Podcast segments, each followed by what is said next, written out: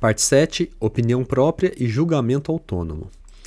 Vistos os objetivos do curso, é preciso, com relação ao indivíduo, não somente desenvolver a inteligência, mas fazer, mas fazer com que ela se torne a espinha dorsal do comportamento desse indivíduo, ou seja, que ele leve uma vida dirigida pela sua inteligência.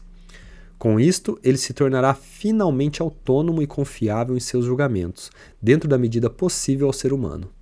Uma distinção importante é a que existe entre julgamento próprio, ou seja, você ser capaz de pensar por si mesmo, e o que é apenas uma opinião própria. Hoje em dia, todo mundo faz questão de ter uma opinião própria, mas isto não é o mesmo que pensar por si mesmo. Pensar por si mesmo não é apenas você ter uma expressão, uma opinião que expresse a sua preferência ou seu gosto. Aliás, geralmente, muito menos pessoal do que se proclama.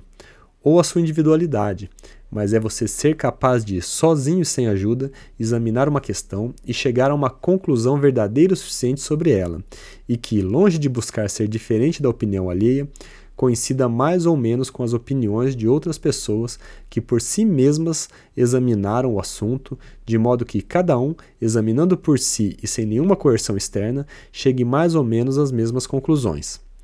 Pensar por si mesmo é ser capaz de alcançar a verdade sozinho, e não de inventar apenas uma mentira personalizada. Aliás, uma das condições para o desenvolvimento da inteligência é você não fazer questão de ter uma opinião própria, ou seja, você não fazer questão de, de que sua opinião seja diferente da das outras pessoas.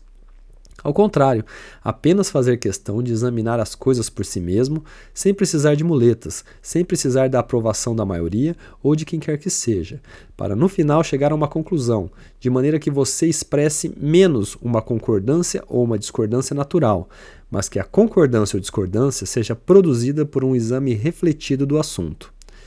Ser capaz de examinar por si próprio é mais importante do que ter uma opinião diferente dos outros.